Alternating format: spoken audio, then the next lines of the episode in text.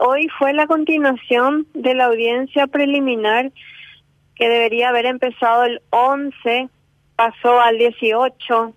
El 18 se hizo como un cuarto intermedio porque el doctor, el abogado Preda presentó unos incidentes. Se, se volvió a fijar para el 20, se volvió a pasar para hoy porque eh, Preda dijo que tenía una audiencia anterior y bueno, hoy se realizó la, la, la audiencia preliminar que, que culminó con la elevación a juicio oral y público de la acusación que hizo la Fiscalía sobre la doctora que atendió a mi nieto Renato. Larguísimo fue Quique, larguísimo, agotador, con muchas inquietudes, muchas preguntas, mucha ansiedad. Nosotros pensamos que, que es lo que la jueza penal de garantías debería, o sea, e, es, es, es lo que tenía que hacer, ¿verdad? Pero el doctor Preda se manejó muchísimo y la gente se manejó muchísimo en redes también en este tiempo, acusándonos de todo, de todo. La verdad es que por defender a su colega, que están en su derecho, nos han acusado de todo.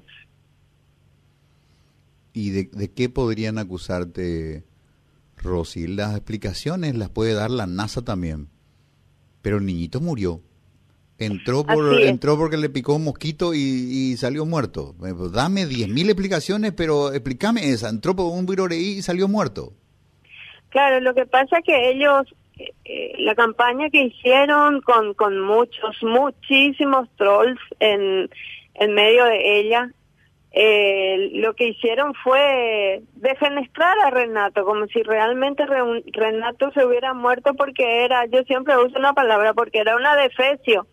Y no es así. Renato entró por fiebre y lo retiramos muerto.